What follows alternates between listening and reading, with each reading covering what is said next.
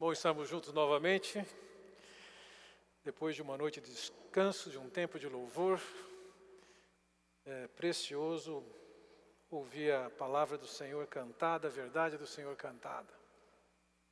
Vamos orar. Pai Celestial, muito obrigado pela oportunidade que temos de abrir a Tua palavra e clamamos a Ti que o Senhor nos ilumine, nos capacite a entendê-la e que possamos ser pela tua palavra exortados, encorajados, denunciados e aperfeiçoados. Dá-nos um tempo em que nós ouvimos de ti aquele recado que o Senhor tem para passar para cada um de nós. Eu oro em nome do Senhor Jesus, amém. Bem, nós vimos nessas duas ocasiões que já tivemos oportunidade de falar sobre a vida de Neemias é que Neemias viveu num tempo de uma crise tremenda, seu país estava destruído, e quando ele tem notícias recentes, más notícias recentes do que estava acontecendo em Jerusalém, ele, ele pratica o que era uma prática de luto. Ele senta, ele chora, ele jejua, ele lamenta e ele ora. A situação era bastante crítica e, e ele permanece orando por algum tempo. Na verdade, os estudiosos dizem que ele ficou orando por quatro meses, 120 dias, até que, e você pode perceber aí no capítulo 1, versículo 11 de Neemias, é dito: Senhor, que os teus ouvidos estejam atentos à oração deste teu servo e à oração dos teus servos que têm prazer em temer o teu nome. Faze que hoje este teu servo seja bem-sucedido, concedendo-lhe a benevolência deste homem. Nessa época eu era o copeiro do rei. Como nós já vimos, copeiro do rei não era simplesmente alguém que cuidava da, da, da copa da alimentação, mas era alguém que era um ministro de confiança que não somente garantia a segurança alimentar do rei, já que é uma posição muito fácil e exposta a envenenamento, esse alguém é quem preparava tudo aquilo e quem testava a comida que o, rei, que o rei iria comer depois, se ele sobrevivesse a isso, então o rei comeria. Durante 120 dias ele esteve orando, quatro meses, para que chegasse no que diz aqui no versículo 11: Faze que hoje, depois de 120 dias, orando, lamentando, chorando, jejuando, e eu diria que ele fez mais do que isso. Nesses 120 dias, ele chega no final desse período com alguma coisa desenhada na sua mente do que precisa ser feito. Então, é bem provável que ele já tinha bem consciência do desafio monstruoso que ele tinha. Ele estava num lugar a 2.500 quilômetros de Jerusalém e agora a, a, ideia é reconstruir Jerusalém a 2.500 quilômetros de distância. E não era simples, não era fácil. Ele teria que sujeitar ao seu rei a ideia de sair da posição que ele ocupava e ir a Jerusalém, sendo que o seu rei não acreditava no seu Deus. Ele teve chance de pensar no aporte financeiro que era necessário para fazer tal empreitada. Era muito dinheiro.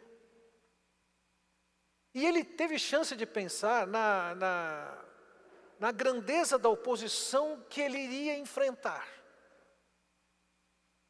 Ele sabia que ia ter muita hostilidade, muitas pessoas remando contra a ideia dele. Entretanto, que não, como nós percebemos, ali ainda ele chega no final daquele período, ele diz: hoje tem alguma coisa para acontecer. Destaco antes de mais nada, antes de entrar propriamente no assunto que eu quero desenvolver com vocês aqui, é que, veja, Neemias sabia que tinha uma obra de restauração e ele não esperava que isso acontecesse com um apertar de um botão e imediatamente estava tudo funcionando. Eu lamento várias vezes as pessoas terem se enfiado em várias encrencas na vida e elas tem a expectativa de que, que tem um botão que aperta e que resolve. Quando Paulo escreve aos Gálatas, ele diz que a gente não deve se enganar. Aquilo que o homem semeia, ele ceifa. Veja, algumas vezes eu venho, eu ouço pessoas falarem e descreverem a sua vida e elas estão lamentando a realidade que elas estão vivendo e, e eu penso aqui comigo, é a hora da colheita. Na hora da colheita você não decide o que você colhe. Você decide o que você colhe na, hora que você planta. Então eu tenho dito para a pessoa, esse caso está nessa condição, Agora você tem um tempo de preparar o seu coração, a sua vida e semear a palavra e começar a viver diferente para que você possa colher daqui a algum tempo. Não é um imediato, não é uma palavra de oração que vai fazer a transformação da vida. As coisas não são assim normalmente. Podem acontecer assim, podem acontecer assim, mas elas não são assim normalmente. Neemias sai dessa experiência de oração por 120 dias com uma visão do que precisa ser feita, com um planejamento, com um passo a passo, e começa com o que vai acontecer nesse dia. Nós vamos falar sobre isso depois, mas o que eu quero colocar para vocês é que aqui nós vemos uma oração de Neemias. Ontem nós falamos sobre a necessidade e o dever de nós estarmos orando para aquilo que Deus tem a fazer em nossas vidas. E aqui nós vemos como é que era a oração de Neemias. Será que nós sabemos como é que nós temos que orar? Vamos lembrar que o próprio Senhor Jesus Cristo, quando falou sobre oração, ele disse o seguinte: antes de dizer como é que devemos orar, ele diz: não orem como as autoridades, como as lideranças do povo, porque os fariseus, isso e aquilo, ele diz: não orem como eles. Não orem como os pagãos. Nós podemos achar que o nosso jeito de orar, com o histórico que a gente tem, com a cultura que a gente tem, com o paradigma que a gente tem, é o jeito certo de orar. E Jesus começa dizendo: não é assim. Antes de falar sobre como tem que orar, ele tenta tirar de cada um de nós uma visão equivocada sobre oração. Eventualmente, quando eu estou numa reunião de oração, algumas vezes eu fico chocado com as orações, o quanto elas estão em desacordo com as, com as instruções da palavra de Deus. Muitas vezes as pessoas entendem que oração é um mero meio de convencer a Deus daquilo que nós entendemos que deve ser o que, deve, o que Deus deve fazer. A oração não é um convencimento de Deus a fazer alguma coisa que Ele não gostaria de fazer. É como se Deus estivesse relutante e acomodado, e através da nossa oração a gente faz Deus agir de alguma maneira. A oração tem o propósito de abrir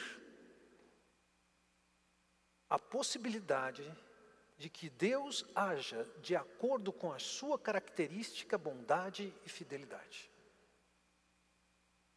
E o que eu quero propor para nós nessa manhã é que a gente olhe para três princípios da oração de Neemias que devem ser princípios para a oração de qualquer um. Qualquer coisa diferente desses três princípios é uma, uma oração torpe, fútil. Quais são esses princípios? O primeiro princípio que eu quero considerar com vocês hoje é o princípio de na oração você tem que reconhecer quem quem Deus é. Com quem que você está falando? Eu me lembro de anos atrás, ouvi o Adilson contar uma história, quando ele trabalhava, ele está aqui no meu esboço, não é porque eu estou vendo ele aqui não, é, um tempo que ele trabalhava na Atlantic, e teve uma situação que ele tinha que entrar em contato com o seu chefe imediato, e ele ficou caçando o camarada, até que ele chegou na mesa de alguém muito importante, e ele mais garoto, Adilson, nessa época, né? É, tentou insistir com a pessoa que tinha uma posição de autoridade importante que a pessoa se virasse para achar o chefe dele.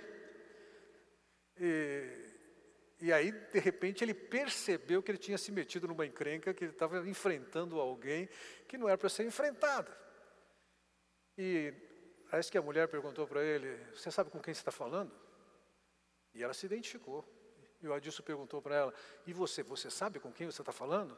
Ela falou: Não. Ele desligou o telefone na hora.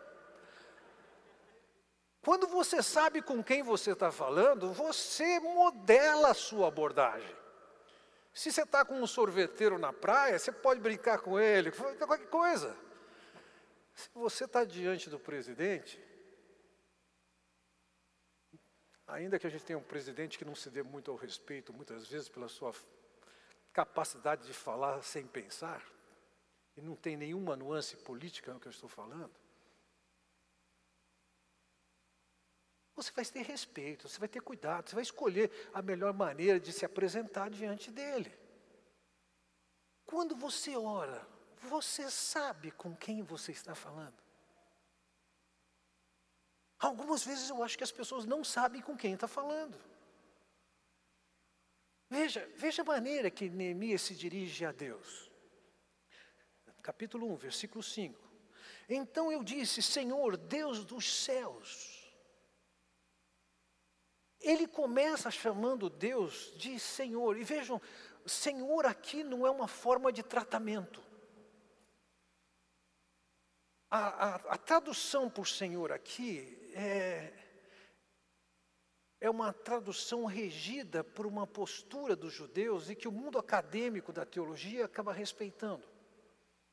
A palavra para Senhor em hebraico é a palavra Adonai, ou Adon. Mas aqui não está a palavra Adonai ou Adon. Aqui a palavra que está é Yahweh, Yahvé, Jeová. Era uma palavrinha que já dentro dos livros, dos primeiros livros da Bíblia, quando Deus se apresenta, e por exemplo, quando no encontro com, com Moisés, ele diz: Diga que eu sou te enviou. E a Vé tem essa ideia, eu sou. E os judeus tinham tal respeito por esse nome que eles não repetiam esse nome.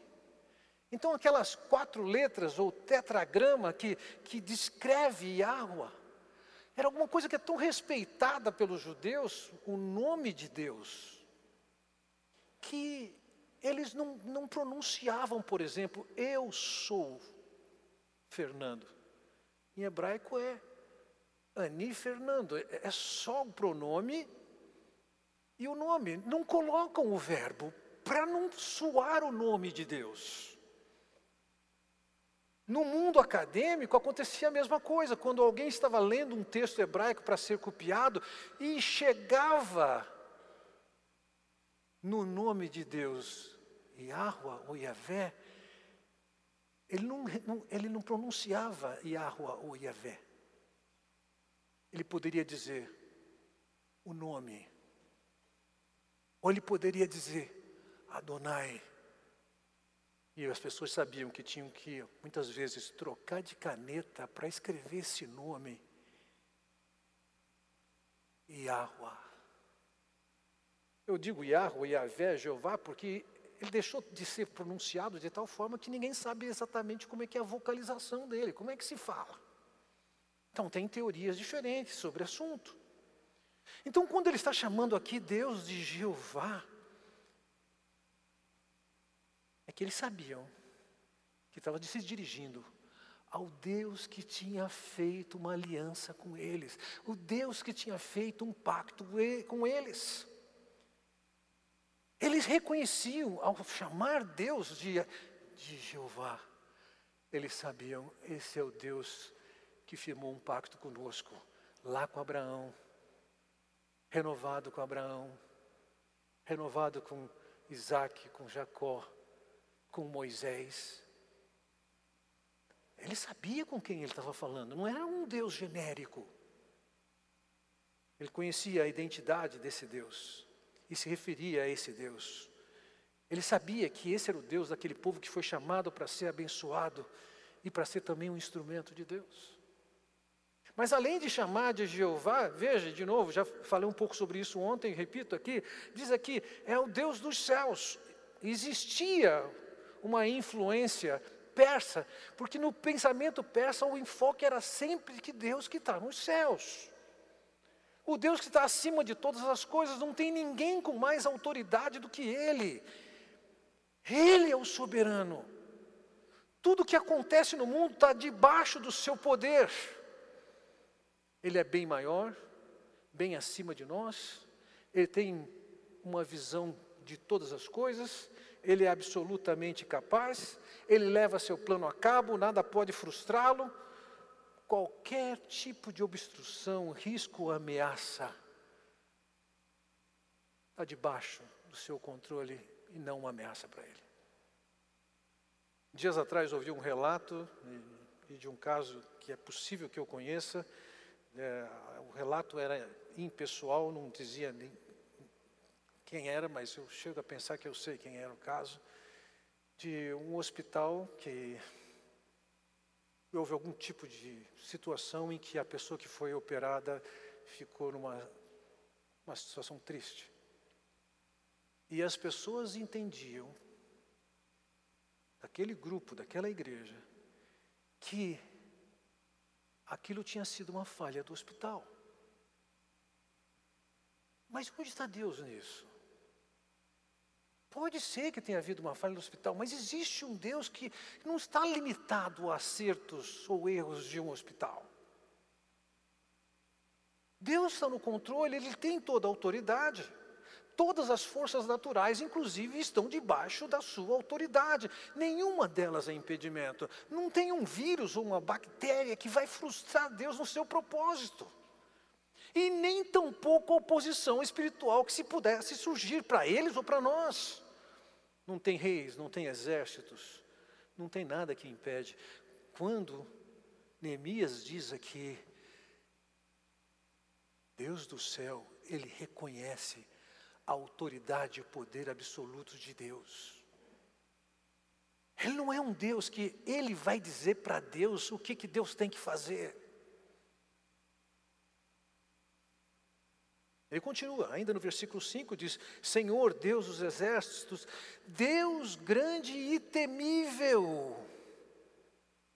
A visão dele era de total reverência para esse Deus. Deus não é uma pessoa igual a nós. Ele está muito acima em todos os aspectos. Como é que você pode ver isso?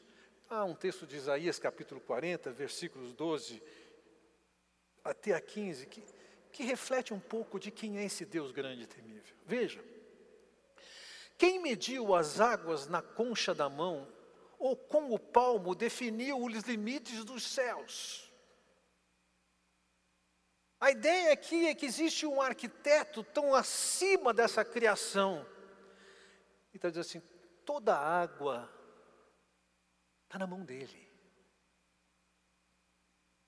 Os limites entre céu e terra, foi ele que calculou. Quem jamais calculou o peso da terra, ou pesou os montes na balança e as colinas nos seus pratos? Quem é que tem esse conhecimento que é capaz de criar um mundo com ajustes tão finos, tão perfeitos, tão delicados, que para ir para lá ou para cá desandaria tudo? Versículo 13: Quem definiu os limites para o Espírito do Senhor, ou instruiu como seu conselheiro? Quem é que deu instrução, conselho para Deus? Ó oh, oh Deus, fica a dica. Eu me lembro, muitos anos atrás, meu filho devia ter perto de 14 anos, eu perguntei para uma amiga dele, estudava com ele também da igreja, assim, se você fosse dar uma sugestão para Deus, que sugestão você daria? E ela disse o seguinte: Eu sugeriria que ele fizesse justiça mais rápido. Bom, fiz a mesma pergunta para meu filho, ele nem deve se lembrar dessa história. Eu falei assim: se você pudesse dar alguma dica para Deus, alguma sugestão para Deus, qual você daria? Ele me respondeu assim: Deus me livre. Gente, o nosso Deus é um Deus que não faz sentido. Nós darmos sugestão ou dizer para Ele o que Ele tem que fazer. Ó oh, Senhor, eu acho melhor isso. Versículo 14: A quem o Senhor consultou que pudesse esclarecê-lo e que lhe ensinasse a julgar com justiça? Quem lhe ensinou o conhecimento ou lhe aponta o caminho da sabedoria? Você acha que esse Deus carece da sua opinião? Você acha que ele colocou você no board que, que vai orientá-lo como é que ele deve agir? Neemias tem convicção que ele está acima de todo conselho, toda dica, todo esclarecimento. Lembro de uma oração que eu, eu não ouvi, mas um amigo ouviu, eu queria ter ouvido essa oração. A pessoa orando disse assim: Ah, Senhor, o senhor não imagina o que aconteceu hoje. Gente, que Deus é esse que você tem? Se você não contar, ele não vai saber. Versículo 15. Na verdade, as nações são como a gota de água que sobra do balde. Para eles são como pó que resta na balança. Para ele as ilhas não passam de um grão de areia. As nações são como a gota que caiu do balde. As nações Está preocupado com o que acontece na China? Ou na economia europeia, ou na americana? É bom você saber, para esse Deus, isso aí não passa de poeira ou gota. É esse o Deus a quem Neemias se dirige. É natural quando nós vemos a performance de um artista, que nós o aplaudamos por aquilo que ele faz. Há músicas que eu escuto que eu tenho tanto prazer em ouvir. Quem fez isso? Há textos que eu leio que eu falo, meu Deus, que maravilhoso. O que, que a gente faz com aquilo que a gente vê Deus fazer, com a sua grandeza, com a sua criatividade, com a sua engenharia, com a sua arquitetura, com a sua arte? Ainda ontem, fazendo uma caminhada aqui, por um longo tempo, a gente pôde olhar a paisagem várias vezes para ângulos diferentes, olhar para essa serra maravilhosa que tem aqui. É esse o Deus que nós temos. Ele continua, ainda no versículo 5 do capítulo 1, ele diz: Senhor Deus dos céus, Deus grande e temível, fiel à aliança e misericordioso. Veja, ele reconheceu quando ele chamou de Senhor Jeová, ele reconheceu que era o Deus da aliança, e aqui ele está dizendo o seguinte: o Senhor não firmou somente uma aliança conosco, mas o Senhor é fiel, o Senhor prometeu, o Senhor garante. Dias atrás eu estava conversando com a minha filha e ela me disse assim: pai, você está sendo incoerente. Eu falei assim: não, querida. São perspectivas diferentes de um mesmo fato. Eu sei que pode soar para você incoerente. Mas eu poderia estar sendo incoerente, talvez aos olhos dela eu esteja sendo incoerente. Isso é compatível com a nossa humanidade. Nós pensamos de um jeito e depois nós mudamos. Deus não. Esse Deus é fiel. E ainda que a gente possa cantar um belíssimo hino que diz que Ele é fiel a mim, balela. Você não é referência nenhuma. Se as nações são as gotas que caem do balde, o que, é que você pensa que você é? O compromisso de fidelidade de Deus não é com você, o compromisso de fidelidade de Deus é com Ele mesmo. Isso faz parte do seu caráter. Ele não é fiel por causa de nada que está fora dele, ele é fiel porque Ele é fiel. Isso é intrínseco a Ele. O pacto que ele firmava, ele vai manter. Ele mantém porque ele é assim. Ele é confiável. Ele não muda. Ele mantém sua palavra.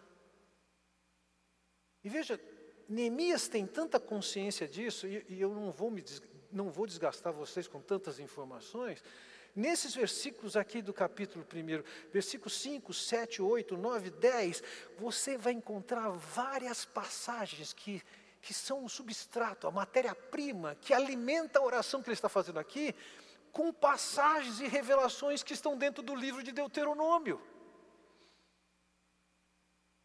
Neemias não estava orando conforme aquilo que ele achava que era Deus. Neemias estava orando de acordo com o que ele sabia de Deus e que ele tinha aprendido na própria palavra. Certa ocasião eu estava pregando em um congresso de pastores no norte, do, no nordeste do país, e algumas pessoas quiseram conversar depois sobre sobre ministério, que que nós fazíamos na igreja, o que que nós ensinávamos na igreja, e eu estava falando sobre a necessidade de a gente tornar na, na igreja a ênfase de ensinar as escrituras. E naquela conversa eu já pude dar uma mapeada, passei um scanner teológico no camarada que estava do meu lado, já sabia qual era a visão dele. E ele me perguntou, mas por exemplo, o que, você está ensinando das escrituras? Eu contei para ele, olha, no Brasil a gente tem uma visão teológica que é, é formada pelaquilo que vem da cultura brasileira. Nós somos um povo animista. Seja pela influência indígena, seja pela religião africana, a gente pensa que a gente precisa de alguns mediadores para afastar o mal e para atrair o bem. Entre os índios, tem o pajé que faz isso. Entre a religião afra, nós temos os pais de santos que fazem esse tipo de coisa. E alguém, quando se converte com esse tipo de mentalidade, chega na igreja e pensa que o, o, o pastor é um tipo de pajé cristão, de pai de santo cristão. E a função dele é afastar os maus espíritos e atrair os espíritos bons, mas não é assim. Nas Escrituras, Deus está acima de todas essas coisas, não existe essa tensão, e não é necessário o papel do pajé ou do pastor para afastar os maus espíritos. Não é assim. E ele reagiu dizendo: É exatamente isso que eu faço na minha igreja.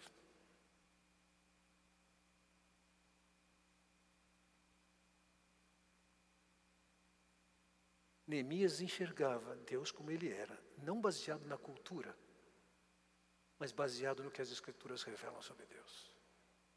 Além disso, diz que ele é misericordioso com os que o amam e obedecem os seus mandamentos. Essa palavra aqui que traduz misericordioso é a palavra hebraica hesed. Se eu não me engano, ela ocorre 267 vezes em todo o Antigo Testamento. E essa palavra, ela é muito mais do que misericordioso. Talvez a melhor tradução para hesed seja ele é pensando no substantivo, é um amor fiel pactual. Deus firmou um pacto, ele se mantém fiel, e parte desse pacto é a garantia da, do amor dele por nós. Então, Neemias tem essa visão de que o nosso Deus é um Deus que firmou um pacto. Ele é fiel e mantém esse pacto. E quando o seu povo se volta para ele e o ama, ele diz: Eu vou mostrar o meu amor para você. Neemias tem essa consciência. E em tudo isso tem essa visão de que Deus firmou um pacto, de que Ele é fiel, de que Ele ama o seu povo, que Ele ama seus filhos. E ouçam, nós precisamos interpretar nossas circunstâncias a partir dessa visão de Deus. Porque dependendo da visão que você tem de Deus, você vai estabelecer suas expectativas de como Deus age. E se Deus não é o que você pensa que é, isso que você tem é um ídolo, não é Deus. Queria chamar sua atenção para o segundo princípio. O primeiro princípio é que Neemias sabia com quem ele estava falando. A sua formação, a sua visão era formada de dentro das Escrituras.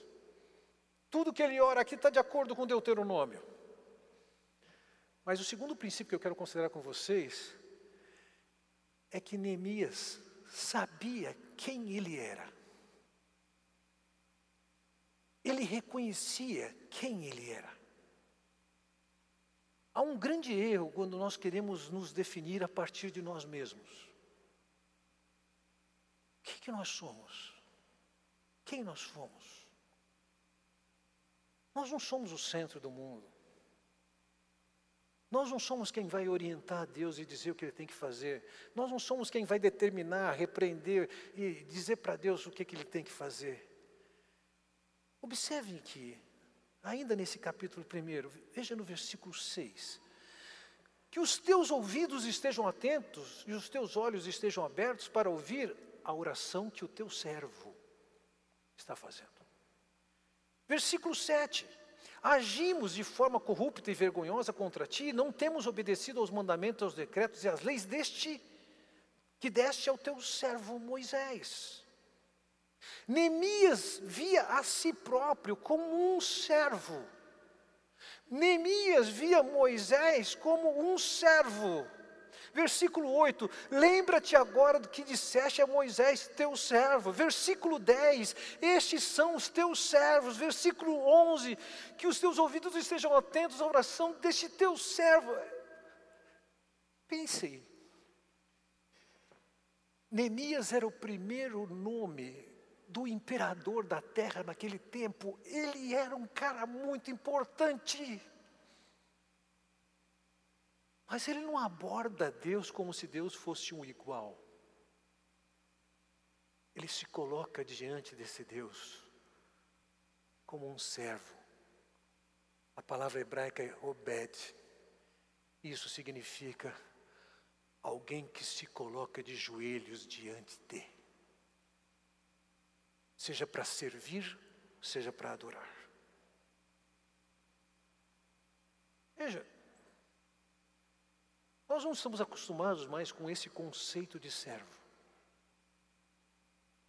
As pessoas são empregadas, são prestadoras de serviços, são autônomas, mas o conceito aqui permanece: o servo é aquele escravo, um servo, um subordinado, um adorador. Neemias sabia, ele não estava na posição, posição de determinar para Deus o que, que tinha que acontecer e como tinha que acontecer. Ele sabe que o povo não estava cumprindo a sua parte, observe no versículo 7, ele diz: De forma corrupta e vergonhosa contra ti, não te, agimos de forma corrupta e vergonhosa contra ti, não temos obedecido aos mandamentos. Um servo obedece, está sujeito. Ah, você pode dizer, mas foi o Senhor Jesus que disse que ele já não chama a gente mais de servos, mas sim de amigos. É verdade. Mas qual é a característica dos amigos de Jesus? Veja o que Jesus fala. Vós sois meus amigos se fizerdes o que eu vos mando. O fato de o Senhor Jesus nos atrair para a intimidade dele e ser considerado amigo, não descarta a ideia de que nós fomos chamados para sermos servos e obedecer a sua, vontade, a sua vontade, as suas orientações. Ser amigo não implica em deixar de ser obediente, subordinado a Deus. Era assim que Neemias se via. Ele não se via como alguém que tinha autoridade, que reivindicava de Deus, que ele fizesse alguma coisa. Ele sabe o lugar dele, ele tem importância na esfera terrena, mas quando ele se relaciona com Deus, ele sabe, Ele é o Senhor.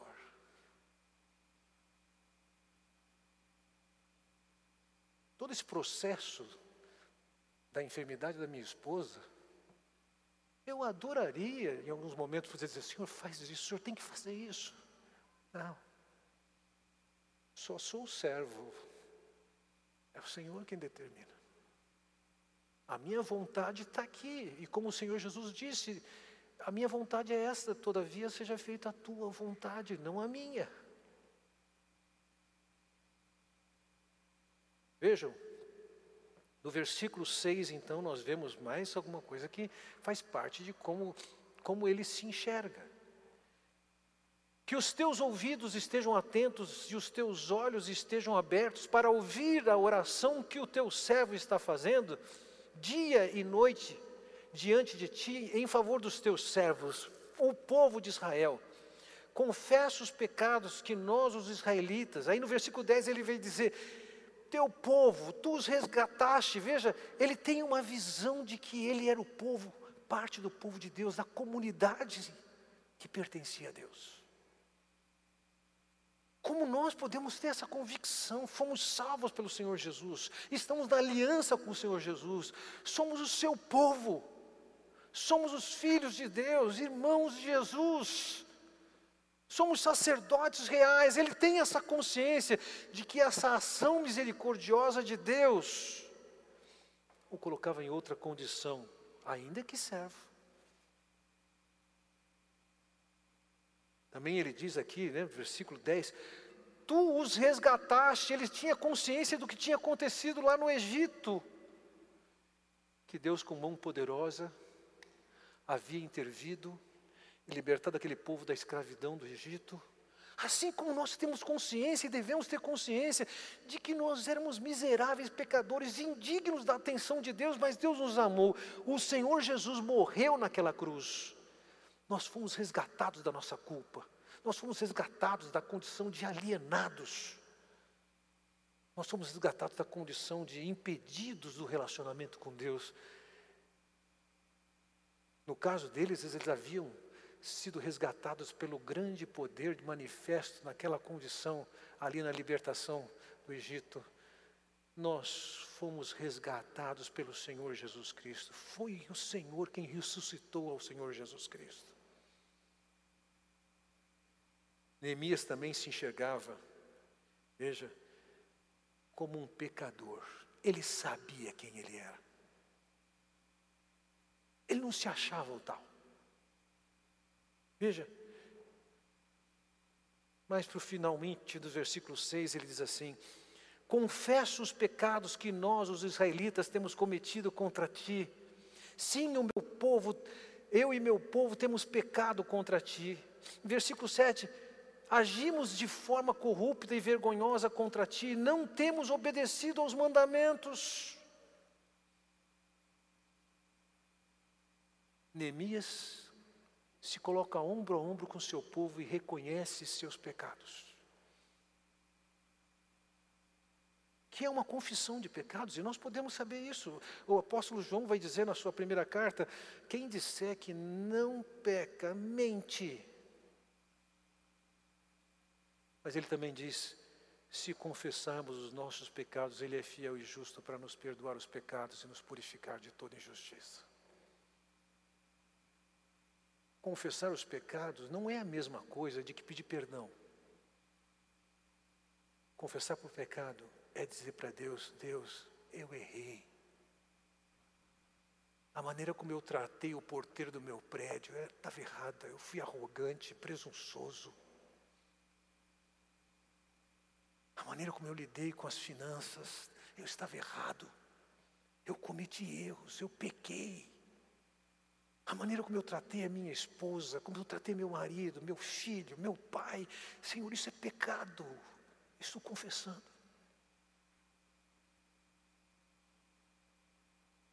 Ele confessa o pecado. Em grande parte, a sua confissão era confissão solidária. Ele não era aquela geração que havia pecado, que tinha justificado a, a condenação. Mas uma vez que ele fazia parte daquele povo, ele está dentro daquele povo. Veja, ainda que Neemias fosse um indivíduo, por uma série de características pessoais dele, que nós vamos notar ao longo do livro, ele chega diante de Deus e diz: Sou teu servo. Eu sou pecador. Eu sou parte do teu povo. Eu fui resgatado por ti. Nós temos que nos aproximar de Deus, não como se a gente fosse um igual. Nós temos que enxergar quem nós somos. Temos nossas culpas, nossas falhas. Somos responsáveis por parte das coisas que nós fizemos em nossas vidas. Fizemos escolhas, marcamos com consequências. Entenda isso. Você é somente um servo. É somente um servo. Você não é o conselheiro do Senhor. Você não é o consultor de Deus. Você é somente um servo. Mas, se o primeiro princípio era Neemias sabia com quem estava falando, e o segundo princípio ele sabia quem ele era, o terceiro princípio que eu quero considerar com vocês aqui, que é fundamental na oração, é reconhecer o que Deus quer fazer. Se nós não somos conselheiros de Deus, vamos entender uma coisa: nossas orações precisam estar alinhadas com a de Deus. O, o, apóstolo Paulo escreve no Romanos capítulo 8 que nós não sabemos orar como convém, mas o Espírito intercede. Como é que convém? Convém nós orarmos de acordo com aquilo que Deus fala. Quando eu sei quem Deus é, quando eu sei quem eu sou e quando eu sei o que Deus quer fazer, não o que eu quero fazer. Opa, eu posso me tornar um parceiro e orando a Deus de acordo com o que Deus quer, não o que eu quero. Vejam, versículo 6, ele diz assim: Que os teus ouvidos estejam atentos e os teus olhos estejam abertos para ouvir a oração que o teu servo faz. No versículo 11, ele diz: Senhor, que os teus ouvidos estejam atentos à oração deste teu servo, à oração dos teus servos.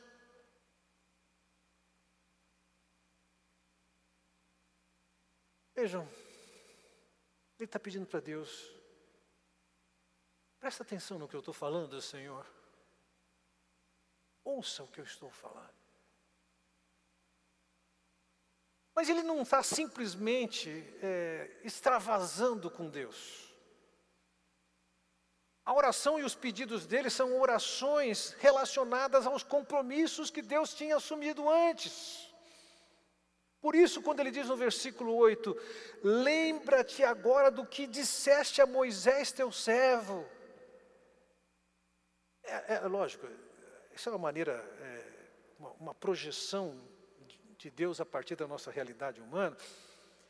Seguramente Neemias não estava querendo lembrar a Deus, ó oh, Senhor, o Senhor esqueceu disso aqui. Não. Quando ele diz, Senhor, lembra-te, ele está dizendo, Senhor, vamos, vamos conversar sobre aquilo que o Senhor falou lá atrás. O Neemias não está orando agora à luz do momento que ele está vivendo, ele está orando agora a partir do que Deus falou. Ele, Neemias, se lembra disso. E ele está trazendo aquela, aqueles compromissos de Deus do passado para a oração dele. O que, que ele lembrava? Da promessa de Deus: se vocês forem infiéis, eu os espalharei entre as nações. Era o que tinha acontecido. Versículo 9: Mas se voltarem para mim e obedecerem aos meus mandamentos e os puserem em prática, mesmo que vocês estejam espalhados pelos lugares mais distantes debaixo do céu, de lá eu os reunirei e os trarei para o lugar que escolhi para estabelecer o meu nome.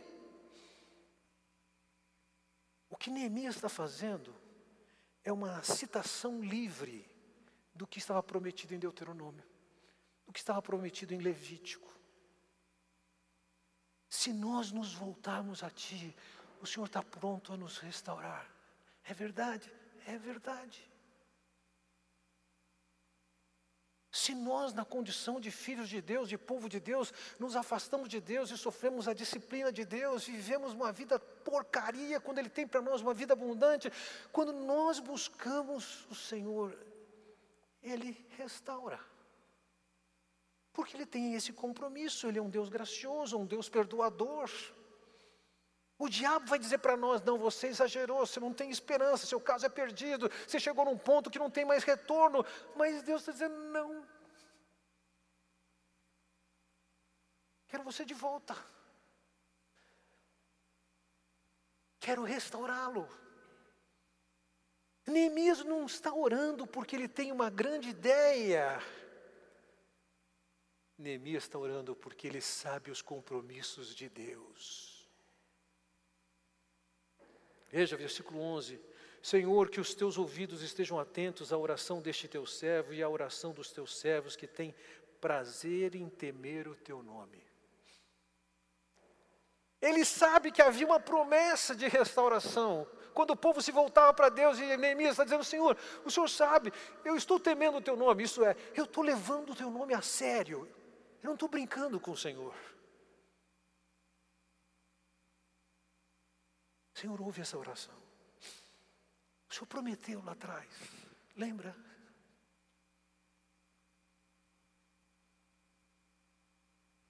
No versículo 10 ele diz: estes são os teus servos, o teu povo.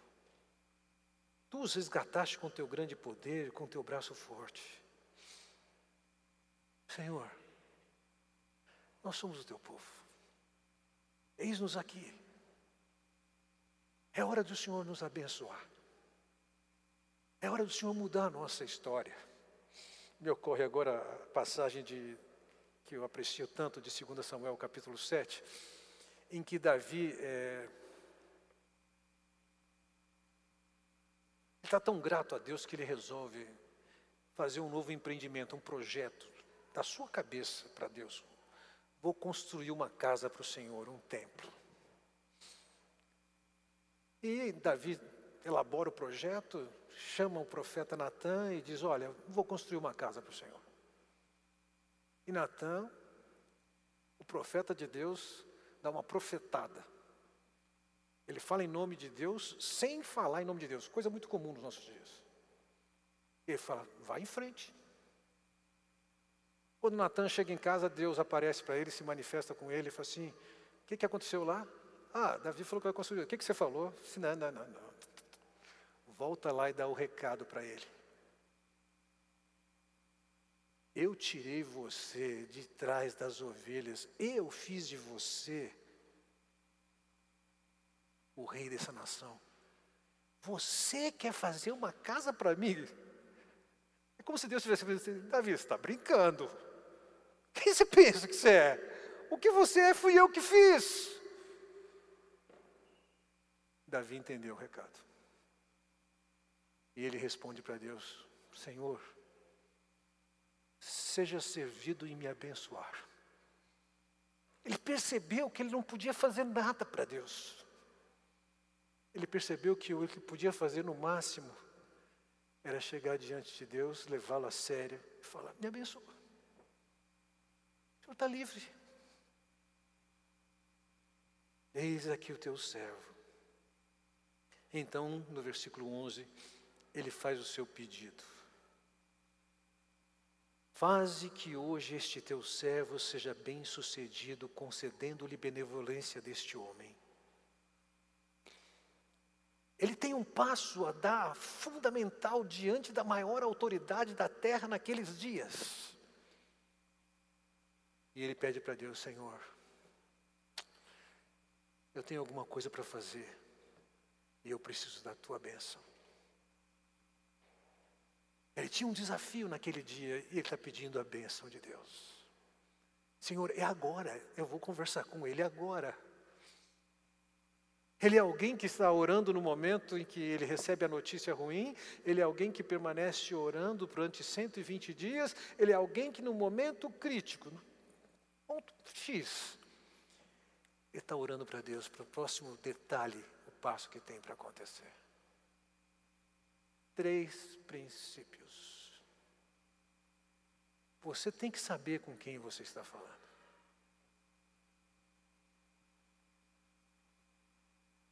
É costume nós dizermos que para a gente conhecer uma pessoa, nós temos que comer um saco de sal, juntos. Você já comeu um saco de sal com Deus? Já teve tempo com Ele o suficiente para você dizer: Eu sei quem é esse Deus? É na palavra que você descobre quem é Ele. Você tem consciência de quem você é, não pelo que o seu professor de filosofia possa dizer, mas pelo que as Escrituras dizem. As suas orações estão de acordo com aquilo que Deus promete, porque você sabe o que Ele promete, porque você já leu na Escritura. Quero estimular vocês a uma prática que eu valorizo bastante. Eu gosto de ler um texto bíblico, e depois de ler um texto bíblico, pode ser um versículo, dois, três, etc. Eu vou dialogando com Deus aquilo que eu entendo e aquilo que eu oro em função daquilo que eu entendo. E posso ficar um período olhando para o texto bíblico e dialogando com Deus, expressando meu pedido, meu louvor, minha gratidão, meu clamor, assimilando quem Ele é, quem eu sou e o que Ele quer fazer. Eu imagino que todos nós aqui tenhamos desafios. Cada um de nós aqui tem desejos do que Deus pode e deseja fazer na sua vida. Isso, tudo isso começa com uma oração, mas uma oração que sabe quem é Deus. Uma oração de quem sabe quem é Ele mesmo. Uma oração que sabe os compromissos de Deus. Isso está na palavra.